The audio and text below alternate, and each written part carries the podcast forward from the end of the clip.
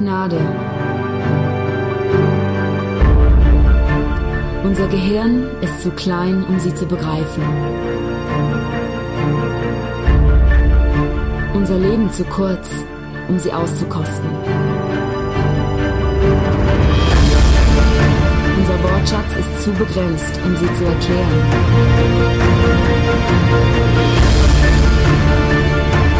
Sie ist erstaunlich kraftvoll. Völlig kostenlos. Und doch unendlich teuer.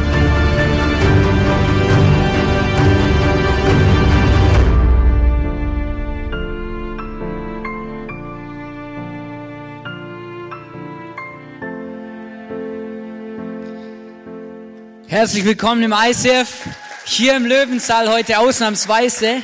Schön, dass du da bist.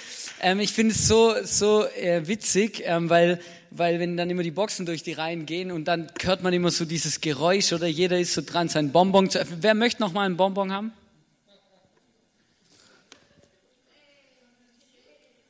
Oh, das kommt vielleicht an, vielleicht auch nicht. Will sonst noch jemand eins? Ja, wir können da einfach mal großzügig sein, glaub. Achtung, Köpfe einziehen. Na, ich finde es super, dass hat jemand keins, der unbedingt eins wollte. Ah, das war klar. Kommt es an? Super. Ah, das war Susan. Hey, ähm, mega cool. Wir sind heute in der letzten Serie, äh, also in der letzten Serie, das heißt, ich mache nicht zu, sondern in der letzten Celebration zum Thema Amazing Grace. Und ähm, vielleicht bist du auch davor, jetzt die letzten zwei Sonntage schon da gewesen und da war das, ähm, ging es beim ersten Mal ums Thema, dass Amazing Grace, dass Gnade völlig kostenlos ist. Und ähm, letzte Woche hat der René dann drüber gepredigt, dass es erstaunt, dass Gnade erstaunlich kraftvoll ist. Und heute geht es ums Thema unendlich teuer. Aber bevor ich jetzt starten möchte mit der Message, möchte ich gerne noch kurz beten. Jesus, ich danke dir, dass du da bist. Ich danke dir, dass wir dir vertrauen dürfen und dass du unser Gott bist. Und ich, ich wünsche mir jetzt einfach für den Abend und für die Celebration, dass wir hören, was du uns zu sagen hast und dass du durch mich einfach redest, Jesus. Dankeschön. Amen. Ich habe den ersten Punkt heute in der Message, der heißt, Gnade ist kostenlos, aber nicht billig. Ich weiß nicht, was du für ein Bild hast, wenn du die Augen zumachst und die ganze Zeit das Wort billig, billig, billig, billig. Also bei mir kommen dann so ähm, irgend, also bei mir kommen dann irgendwelche Sachen, die wirklich billig waren und die aber auch relativ schnell kaputt gehen. Ja, also ich weiß nicht, es ist irgendwie so ein typisches Denken, dass oder das Problem ist, dass manchmal nicht mehr ein Denken ist, sondern dass wenn was billig war, dann hebt es meistens auch nicht so lang. Ja, also wir im Schwäbischen würden wahrscheinlich sagen, das ist ein Gruscht.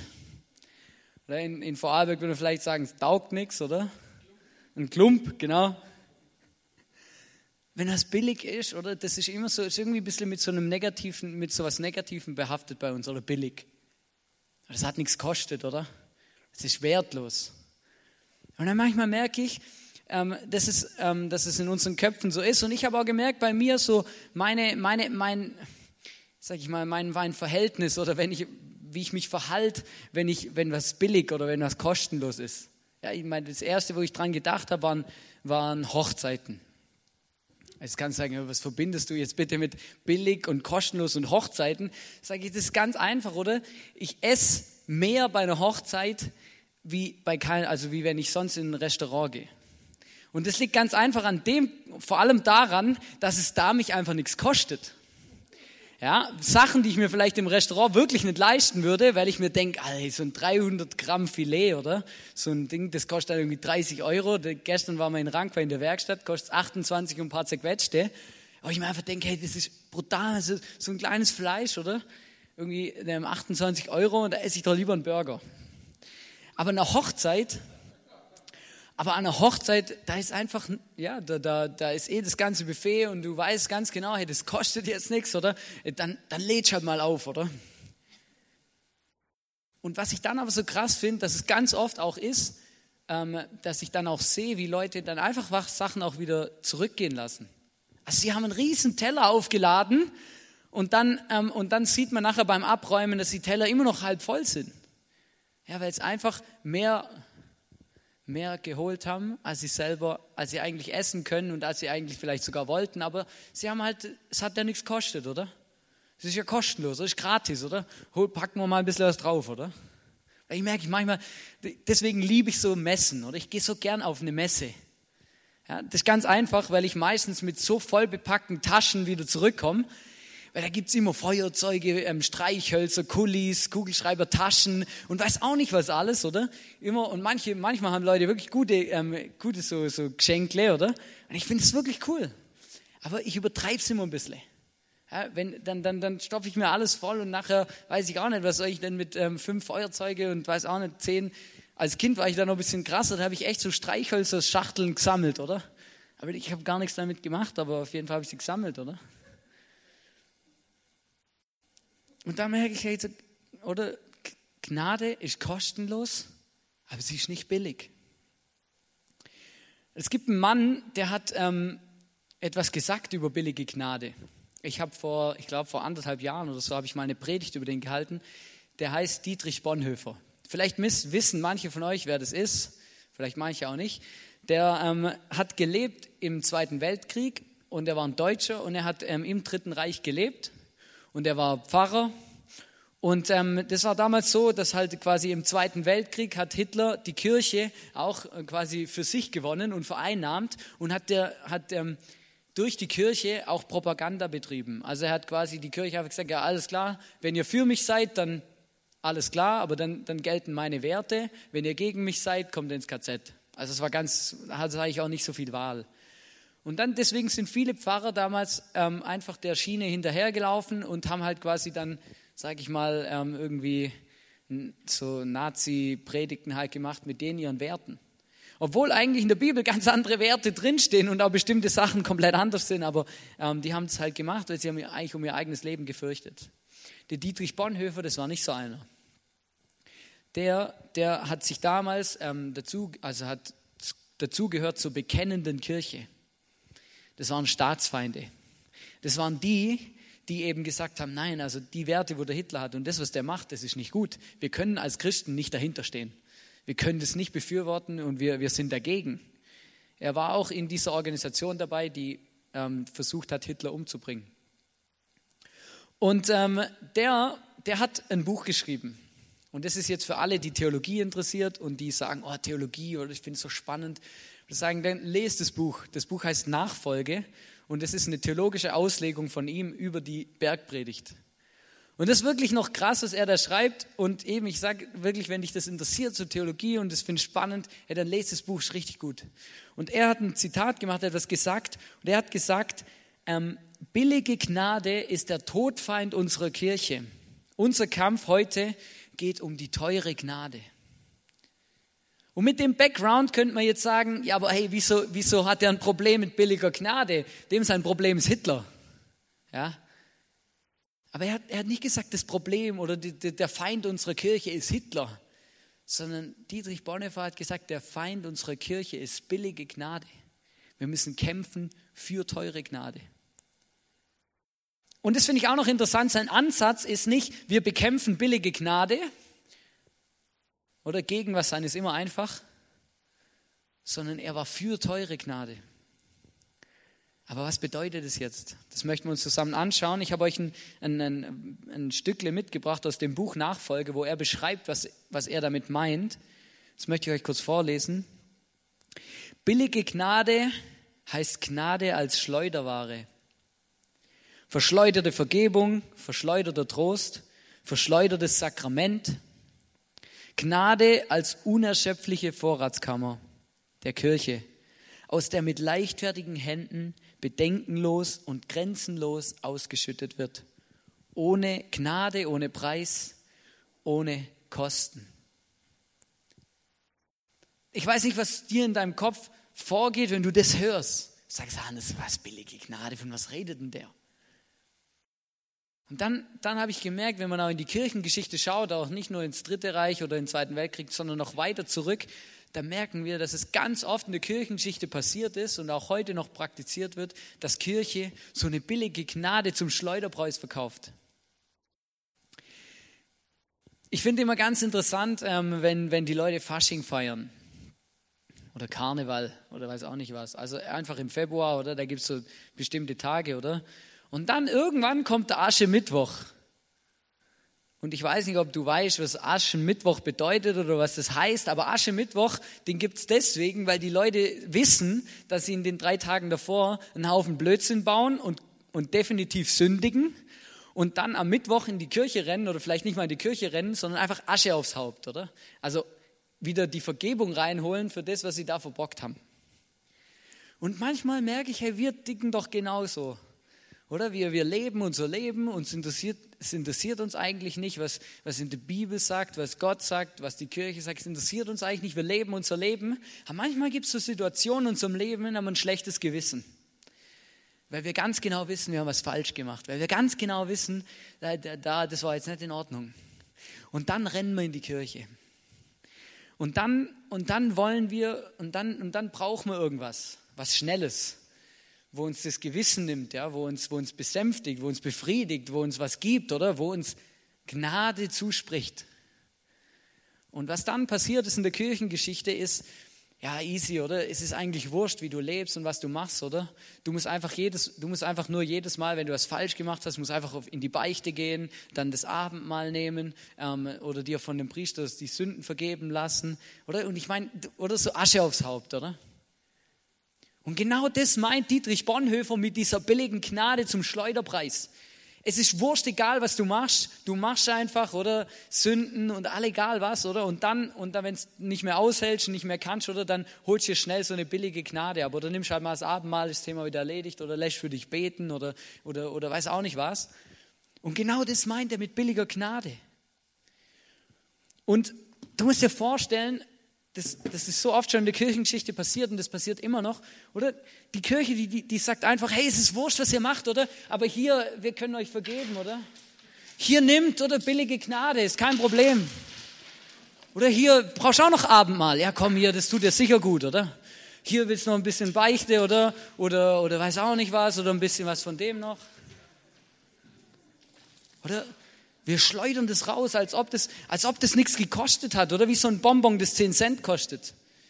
Werfen wir es raus und sagen, ja, ist doch, ist doch egal, was, ist doch egal, oder Schwamm drüber. Machen wir was, oder? Hier, vergeben, vergessen, oder? Geh wieder heim. Dann geht es gerade wieder so weiter. Da habe ich gemerkt, hey, das ist eigentlich eine Art und Weise zu leben, wo, wo die Bibel sagt, so sollen wir nicht leben. Will noch jemand was? Ich habe noch ein bisschen. Oben! Oh je, das wird schwierig. Ich glaube, äh, gut, ist keine Lampe kaputt, weil ich sehe eben nichts, oder? Billige Gnade, billige Gnade ist wir, wir, wir, hauen, wir hauen die Gnade raus zum Schleuderpreis, aber es interessiert uns eigentlich nicht, wie wir leben und es hat auch keine Konsequenzen und es hat auch keine Auswirkungen auf unser Leben. Wir leben gerade weiter wie die Schweindel wie davor. Wir leben einfach weiter, es interessiert uns eigentlich nicht, oder? Aber die Bibel sagt, es, es, hat, es soll uns interessieren. Und wisst ihr, das hat nichts damit zu tun, dass Jesus nicht gnädig ist oder dass Gnade kein Geschenk ist oder dass wir uns die verdienen müssen oder sowas. Aber es hat was damit zu tun, wie, was für eine Einstellung wir zur Gnade haben. Und, und dann habe ich mir so bewusst geworden, verstehst bei Gott und oder bei, bei Gott ist es nicht so, es ist nicht wie ein Automat, oder? Oh, Sünde getan, oder? Sünde oben rein oder Gnade unten raus, ist wieder vergessen, oder? Dann tue ich wieder Sünde, dann kommt es wieder oben rein, unten raus, oder Gott vergibt. Da, da, zack, da, zack, oder? Natürlich vergibt uns Gott unsere Sünden. Aber deswegen sollen wir ja nicht fahrlässig einfach drauf lossündigen.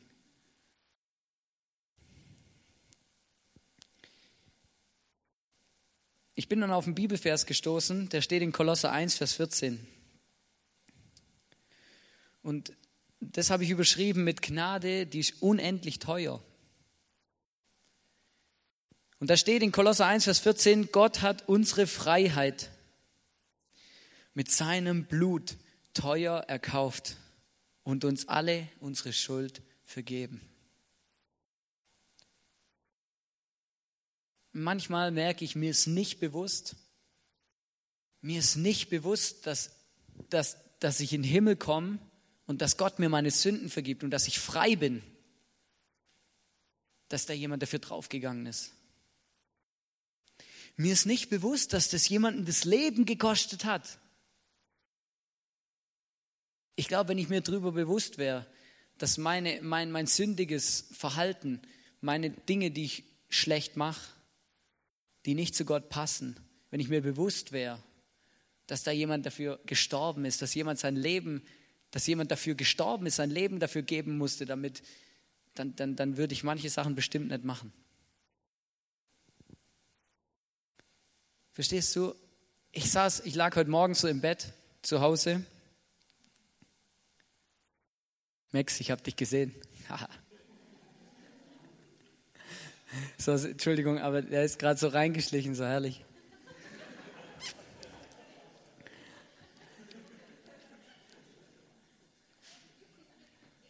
Verstehst, ich lag heute Morgen im Bett und dann habe ich mir gedacht, hey, stell dir mal vor, Hannes, du, du Klaus, Du klaust, du beklaust jemand, oder? Und wir wissen, dass es nicht gut ist, aber du machst es. Und dann, und, und das, was du gemacht hast, die Konsequenz davon ist, dass jemand anderes stirbt, dass jemand anderes stirbt. Sterbt. Und dann habe ich mir gedacht, ja, und, und, und jetzt stell dir vor, du weißt es ganz genau, aber du machst es wieder. Und wieder stirbt jemand. Und du machst es wieder. Und wieder stirbt jemand. Stell dir das mal vor. Ich glaube, das wird unser Leben und das, wie wir leben, definitiv beeinflussen. Aber ich frage mich, warum beeinflusst unser Leben nicht, wenn wir darüber nachdenken, dass jemand für uns auch schon gestorben ist? Wenn man liest, wie Jesus gestorben ist, der wurde ausgepeitscht, der wurde angespuckt, der wurde ähm, ausgelacht, der wurde ans Kreuz geschlagen, das sind so Nägel durch die Hände durchgekommen, der ist erstickt, Wahrscheinlich, also man geht davon aus, Kreuzigung oder da erstickt man, weil man einfach an den Händen hängt und dann hängt der Oberkörper runter und dann irgendwann erstickt man einfach. Und genau das ist passiert.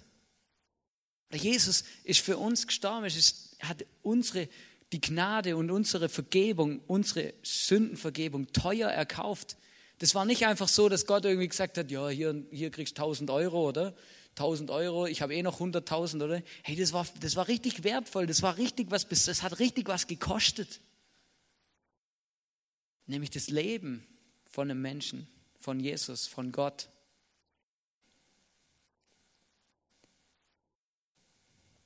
Da habe ich gemerkt, hey, wenn ich mir das bewusst wäre, so immer, wenn das immer so wirklich vor mir, wie so, ja, wirklich so, wenn ich das immer so vor mir bildlich sehen würde, dann würde ich vielleicht manche Sachen nicht mehr einfach machen. Da würde ich vielleicht manche Sünden wirklich nicht mehr so fahrlässig einfach machen, weil ich wüsste ganz genau, hey, das, das was ich hier mache, das hat jemand das Leben gekostet.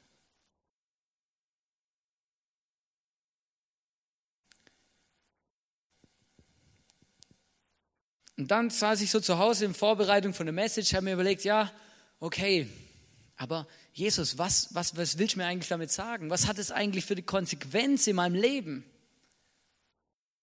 Und da habe ich gemerkt, dass, es, dass genau diese Tatsache, dass wir Gnade als Geschenk bekommen, Sündenvergebung erleben, frei sind, mal in den Himmel kommen und dem Jesus nachfolgen können, dass es, dass es nicht spurlos an meinem Leben vorbeigehen darf.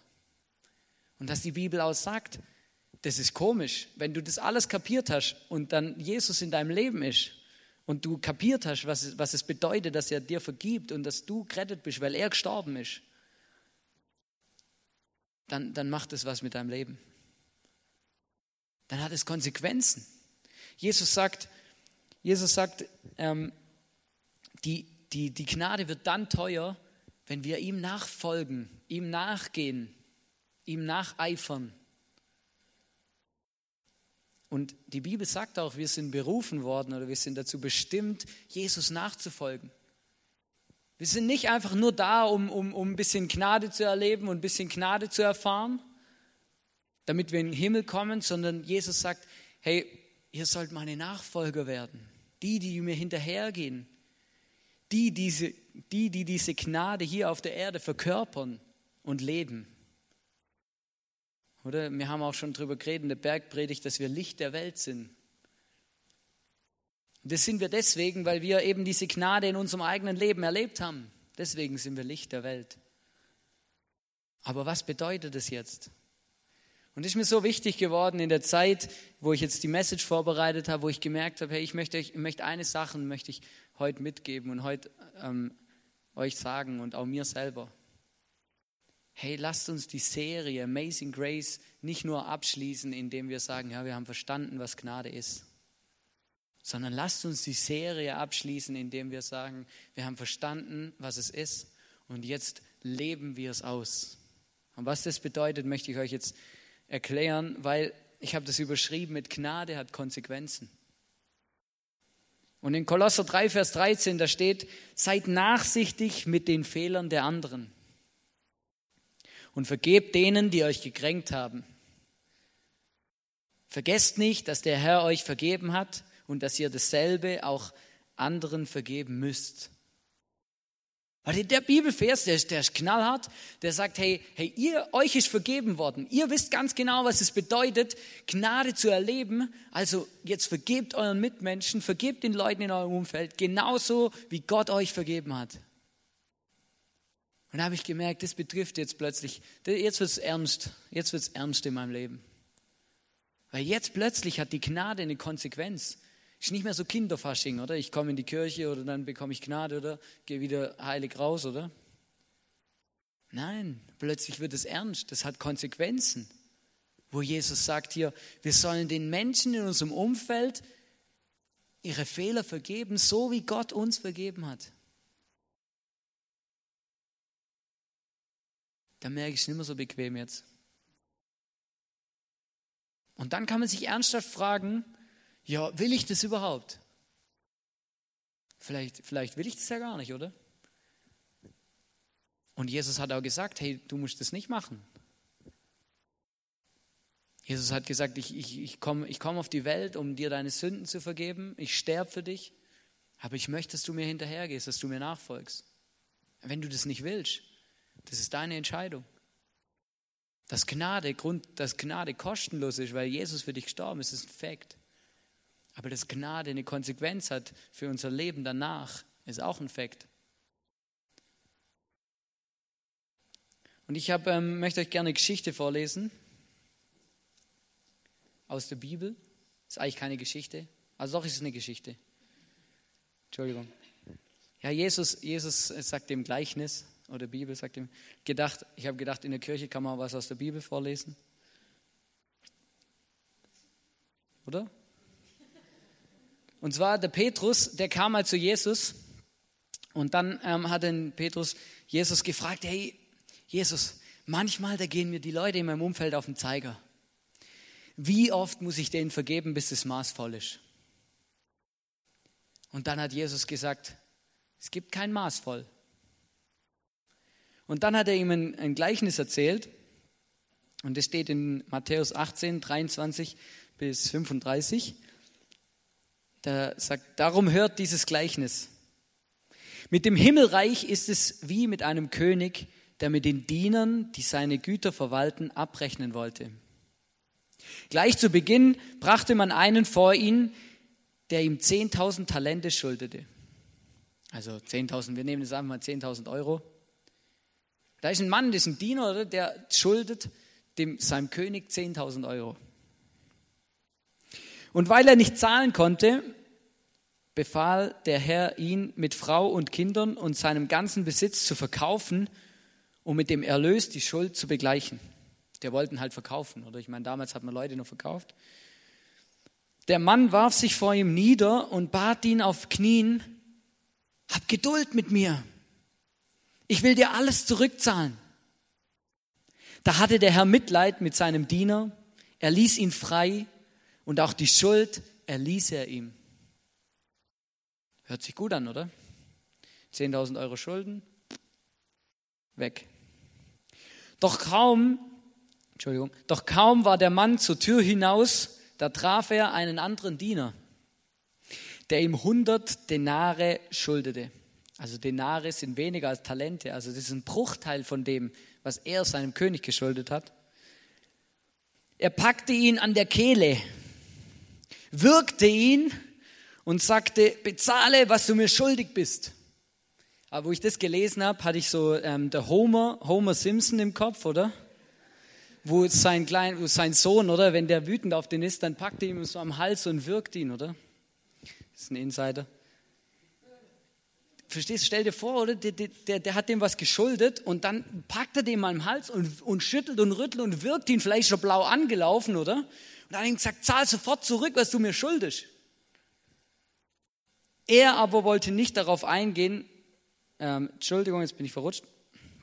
Genau, da warf sich der Mann vor ihm nieder und flehte ihn an. Hab Geduld mit mir, ich will es dir zurückzahlen. Er aber wollte nicht darauf eingehen, sondern ließ ihn auf der Stelle ins Gefängnis werfen. Unglaublich. Wo er, wo er, es so lange, wo er so lange bleiben sollte, bis er ihm die Schuld zurückgezahlt hätte. Als dass die anderen Diener sahen, waren sie entsetzt. Sie gingen zu ihrem Herrn, zum König, und berichteten ihm alles. Da ließ sein Herr ihn kommen und sagte zu ihm, du böser Mensch, deine ganze Schuld habe ich dir entlassen, weil du mich angefleht hast. Hättest du da mit jedem, mit jenem anderen Diener nicht auch Erbarmen haben müssen? So wie ich dir Erbarmen, so ich mit dir Erbarmen hatte? Und voller Zorn übergab ihn der Herr den Folterknechten, bis er ihm alles zurückgezahlt hat, hätte, was ihm schuldig war. So wird auch mein Vater im Himmel jeden von euch behandeln, der seinem Bruder nicht von Herzen vergibt. Krasse Geschichte. Stell dir vor, stell dir vor, du bist der Mann. Der Mann, der, der alles vergeben bekommt und dann aber wenn es um mein Recht geht, alles fordert. Und Jesus sagt, genau das soll man nicht machen. Das, was hier in der Bibelstelle steht, im Kolosser 3, Vers 13, da steht, hey, ihr sollt vergeben den anderen Leuten, ihr sollt nachsichtig sein, so wie euch auch vergeben wurde. Und da habe ich gemerkt, hey, wir haben jetzt drei Sonntage lang über Amazing Grace geredet, aber Amazing Grace das hat Konsequenzen für mein Leben. Die Bibel und Gott sagt, wir sollen Amazing Grace nicht nur erfahren, sondern wir sollen es auch leben. Da habe ich gemerkt, das ist eigentlich nur ein guter Abschluss für die Serie, oder?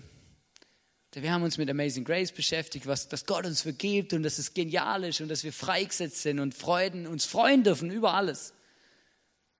Aber ich glaube, dass es nicht okay ist, wenn wir Vergebung in Anspruch nehmen, aber gegenüber unseren Mitmenschen hartherzig sind und, und, und, und den Leuten und nicht vergeben können.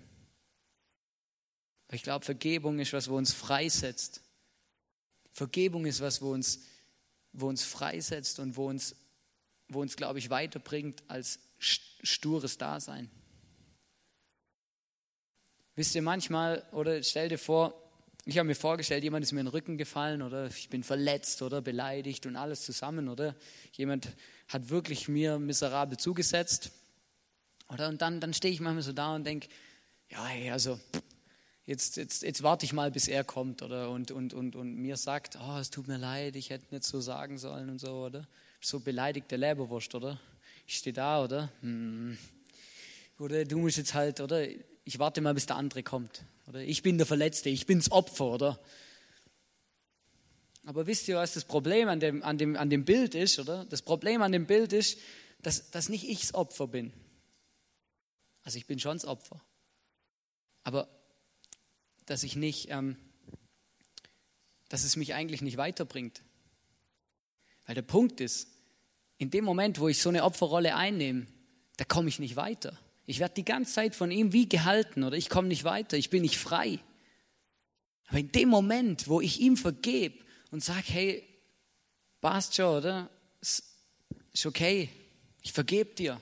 In dem Moment schneide ich das durch oder ich gehe aus der Opferrolle raus und plötzlich kann ich weitergehen. Und ich habe schon Menschen getroffen, da habe ich wirklich das Gefühl, hey, da ist so viel Unvergebenheit in ihrem Leben, die kommen wirklich nicht weiter. Die sind wie an einem Ort die ganze Zeit gebunden, die kommen nicht weiter. Und ich glaube, Vergebung, wenn wir vergeben können, das setzt uns frei. Und das bedeutet Amazing Grace. So wie Gott dich freisetzt, wenn er dir vergibt, so setzt es dich selber frei, wenn du anderen vergibst. Und dann kannst und du, vielleicht kommst du jetzt her und sagst zu mir, Johannes, das ist aber nicht fair. Sage ich, ja, stimmt. Und sonst nichts. Das ist einfach nicht fair. Da hast recht. Aber soll ich dir was sagen? Bei Jesus war es auch nicht fair. Weil er, er war, er war unschuldig, ist am Kreuz gehangen. Unschuldig hat man ihn für, hat man ihn geschlagen und angespuckt und hat ihn getötet. Unschuldig, aber hat nichts dafür können. Und wisst ihr, was er gesagt hat, als er am Kreuz hing? In Lukas 23, Vers 34 sagt er, vergib ihnen, denn sie wissen nicht, was sie tun. Stell dir das mal vor, der hängt da am Kreuz und, und ihm tut alles weh und er ist halb am Ersticken. Dann sieht er die Soldaten, die da vor ihm am Kreuz stehen, sieht ihn, sieht ihn vielleicht in die Augen, oder? Die Leute, die ihn da, die ihm da ans Kreuz geschlagen und genagelt haben. Und dann sagt er zu seinem Vater, zum Gott, zu Gott, hey, vergib denen. Weil das ist amazing grace. Vergib denen, weil sie wissen nicht, was sie da tun. Und dann, dann habe ich, ich habe natürlich gleich, oder ich bin manchmal auch ein bisschen so mit dem Kämpfen mit Gott oder so, oder ich, ich tue Gott schon manchmal ein bisschen, sage ja, Gott, hey, das ist ja Jesus, oder? Ich meine, was, was, was willst du von mir, dass ich bin, ich bin noch nicht Jesus, oder? Und dann hat Gott mich da ein bisschen wachgerüttelt, weil ich habe beim Bibellesen eine Geschichte gefunden, wo es um einen Menschen geht. Und plötzlich wird es dann ziemlich direkt für mich. Und zwar geht es um den Stephanus. Ich weiß nicht, ob du mal die Geschichte gelesen hast, steht in Apostelgeschichte 6, Kapitel 6 und 7. Und der Stephanus, das war ähm, einer der ersten, einer von den ersten Christen, der hat sich bekehrt und hat erlebt, was es bedeutet, diese Gnade. Er hat erlebt, dass Gott ihm seine Sünden vergibt. Er hat erlebt, wie er freigesetzt wird. Und wisst ihr, was es mit ihm gemacht hat? Er ist, er ist losgegangen. Losgegangen und hat den Leuten von Jesus erzählt. Er hat gesund, äh, Kranke gesund gemacht. Und er hat, er hat für den Jesus gelebt und davon erzählt, dass Jesus frei macht und was Gnade bedeutet. Da gab es ein paar, die konnten das überhaupt nicht abhaben. Die hatten ein Problem damit, das waren die, die Jesus auch gekreuzigt haben. Die haben ihn in den Gerichtssaal gezerrt, oder? Dann saßen da 30, 40 Leute um ihn rum, die alle ein Problem damit hatten, dass er von Jesus erzählt hat und die Leute gesund gemacht hat und alles Mögliche. Und haben ihn angeklagt, haben gesagt, hör auf, du sollst schweigen und du hast, du hast Mundverbot und weiß auch nicht was, oder? Und wisst ihr, was er gemacht hat? Ich meine, ich, ich würde da, würd da stehen wahrscheinlich wie ein Häufchen Elend. Der Stephanus, der hat eine Predigt gehalten. Vor 30 oder 40 Leuten, vielleicht sogar noch mehr, wo er nicht genau, wo, wo verstehst du, die voll gegen ihn waren, die Probleme, der hat eine Predigt gehalten, hat, dann ging es los, oder ganz vorne in der Bibel hat er angefangen, oder? Und den Juden erklärt, also folgendes, oder? Da war, da war der Mose und der Abraham und der David und, und jetzt, und, und, und dann kam der Jesus, oder? Ist ja schon prophezeit worden, wieso glaubt ihr nicht an den und so? Der hat den Mund ganz schön voll genommen. Und wisst ihr, was passiert ist? Sie haben sich nicht alle schlagartig bekehrt und sind alle zu Jesus umgekehrt und so, sondern sie haben ihn gepackt am Kragen, haben ihn aus dem Gerichtssaal rausgeschleift auf die Straße und haben angefangen, ihn zu steinigen. Steinigen, das sind, du nimmst faustgroße Steine oder sag ich mal, was du tragen, was du halt tragen kannst, oder? Und wirfst so lange auf den, auf den, der verurteilt ist, bis er nicht mehr zuckt, also bis er tot ist. Und das ist ein grausamer Tod. Und das haben die mit dem gemacht. Die waren alles andere als für ihn, die waren sowas von gegen ihn, das ist unglaublich. Die, die, die haben ihn umgebracht. Und dann habe ich, und ich habe die Geschichte so gelesen, wenn man sich da reinfühlt, oder dann kann man es, dann, oder dann, dann geht was mit einem vor, denkt, oh, ist doch ungerecht, ist so unfair, das ist ungerecht. Und dann, und dann, dann bin ich an den letzten Vers im siebten Kapitel gekommen seine letzten Worte, bevor er gestorben ist. Und wisst ihr, was er da gesagt hat? Wir lesen Apostelgeschichte 7, Vers 60. Er sank auf die Knie und er rief mit lauter Stimme, Herr, rechne ihnen diese Sünde nicht an. Herr, rechne ihnen diese Sünde nicht an. Das waren seine letzten Worte. Dann starb er.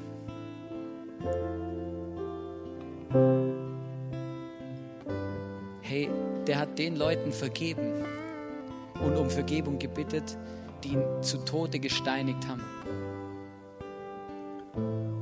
Und eins weiß ich, und das habe ich schon in meinem eigenen Leben erlebt, wenn wir nicht kapiert haben, dass Jesus uns vergibt, dass Jesus uns einfach liebt und uns vergibt, so wie wir sind und dass es was gekostet hat, dass es teuer war, er hat mit seinem Leben dafür bezahlt, dann können wir auch nicht anderen Leuten vergeben. Das ist ganz arg schwierig. Aber ich glaube, wenn wir, wenn wir, je mehr wir verstehen, wie Jesus uns vergibt und wie stark er uns eigentlich liebt, dann, ich glaube, dann, dann können wir auch die Power aufbringen, anderen Menschen zu vergeben, weil wir genau wissen, dass wir, dass wir es eigentlich auch nicht verdient hätten. Und ich habe gemerkt, oder das Thema Amazing Grace, es ist wirklich cool. Es tut uns gut, es ist wichtig für uns, damit wir wissen, dass Jesus uns liebt und uns vergibt, egal was passiert. Aber das Thema Amazing Grace hat auch eine Auswirkung, eine Konsequenz für unser Leben. Wo Jesus uns sagt, wir sollen so vergeben, wie ihr Vergebung erlebt habt. Und zwar nicht von unseren Mitmenschen, weil das sind nicht alle die Top-Vergeber, sondern von Jesus. Und manchmal gibt es Situationen, das ist wirklich schwierig, gebe ich dir recht. Oder ich meine, ich würde ich würd mir auch, ich weiß nicht, was ich machen würde, wenn mein bester Freund mir meine Frau ausspannen würde und ich dem vergeben müsste. Oder wenn ich ein, als Kind einen Vater gehabt hätte, der, der alles andere als ein Vater für mich war, der mich vielleicht vergewaltigt hat. Steht ihr so Kleinigkeiten im Alltag, oder? Die, die können wir, das stauen wir schnell nochmal drüber weg mit Vergebung, oder? Aber wenn es dann ins Eingemachte geht, wenn Dinge, wenn Dinge uns wirklich verletzt haben, wenn Leute uns wirklich wehgetan haben, dann macht die Bibel keine Ausnahme. Amazing Grace macht keine Ausnahme. Ja, bis hierhin vergeben und dann nicht mehr. Amazing Grace bedeutet, Gott vergibt dir alles und du sollst genauso auf deiner Ebene auch wieder vergeben. Und ich bin mir bewusst, dass wir das nicht von uns aus können. Und das sagt auch nicht, steht auch nicht in der Bibel, dass wir das müssen. Der Jesus sagt, kommt mit dem, was euch belastet, kommt mit dem zu mir. Ich habe das schon in meinem eigenen Erleben erlebt, wie Jesus mir geholfen hat, Leuten zu vergeben, obwohl ich einen Groll gegen sie, sie haben mir wirklich Unrecht getan. Aber Jesus hat mir das gezeigt. Ich konnte die Menschen lieben, wie Jesus sie geliebt hat. Von ganzem Herzen. Und es hat mich freigesetzt, hat mich weitergebracht. Und manchmal merke ich, hey, wir müssen das thematisieren, wir müssen drüber reden und ich möchte dich herausfordern heute. Denk mal drüber nach, wo Dinge in deinem Leben immer noch unvergeben rumschwirren. Wo du immer noch einen Groll oder einfach eine, eine, einen Hass vielleicht sogar auf jemand hast. Wo es mal dran ist, dem zu vergeben, das loszulassen. Dann wird Amazing Grace plötzlich ganz, ganz konkret in unserem Leben. Wir wollen jetzt das Abendmahl zusammen feiern. Du hast hier auf der linken Seite, von mir aus links und dir aus rechts, das Abendmahl aufgebaut. Und wisst ihr, im Abendmahl, da geht es darum, dass wir uns daran erinnern, dass Jesus für uns gestorben ist, dass Jesus uns alles vergeben hat und vergibt. Oder das ist so ein Bild für Gnade, so, so eine Handlung, wo wir uns daran erinnern können, wie gnädig Gott mit uns ist. Die uns aber auch, wo wir, die uns aber auch ganz klar sagen kann, hey, jetzt bist du an der Reihe, vergib du auch. Und wisst ihr, wir haben heute ein Special. Wir haben heute eine Celebration Face to Face. Und Face to Face ist kein Verhör, sondern Face to Face, das sind Menschen, die, die wollen dir helfen. Ja, die wollen mit dir zusammen für eine Situation beten vielleicht mal Mut zusprechen und Gott bitten, dass er dir hilft, vielleicht ein Gespräch mit jemandem, der dir übel getan hat, in, in den ersten Schritt zu machen. Vergebung zu leben. Ich möchte dich wirklich herausfordern und auch bitten, geh nicht nach Hause, wenn was in deinem Leben schlummert, wo du, wo du, wo du weißt, das muss ich vergeben, ich muss das loslassen. Dann geh ins Face-to-Face -face und lass für dich beten. Weil ich glaube, Gott, Gott wirkt durch das. Gott gibt uns Kraft und Mut und die brauchen wir, wenn solche Situationen kommen. Weil das ist nicht so einfach.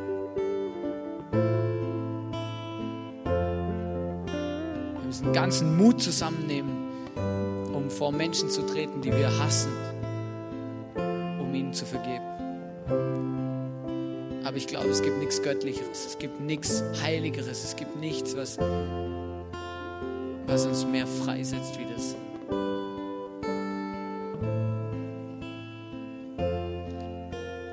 Wir werden jetzt noch ein paar Songs zusammen singen. In der Zeit hast du die Zeit, das Abendmahl zu nehmen oder ins Face-to-Face -face zu gehen. Und ich werde jetzt noch beten. Jesus, ich danke, dass du da bist. Ich danke dir von ganzem Herzen, dass du mir vergeben hast.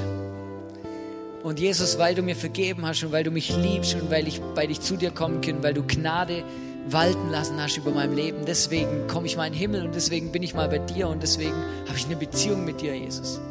Und Jesus, egal was in meinem Leben passiert, ich möchte es nicht mehr hergeben, weil das ist das Beste und Wichtigste, Jesus. Und dafür danke ich dir. Und Jesus, du sagst ganz klar, dass wenn, du, wenn wir deine Vergebung erlebt haben, dann sollen wir auch großzügig vergeben, Jesus. Du siehst, wie schwierig das ist.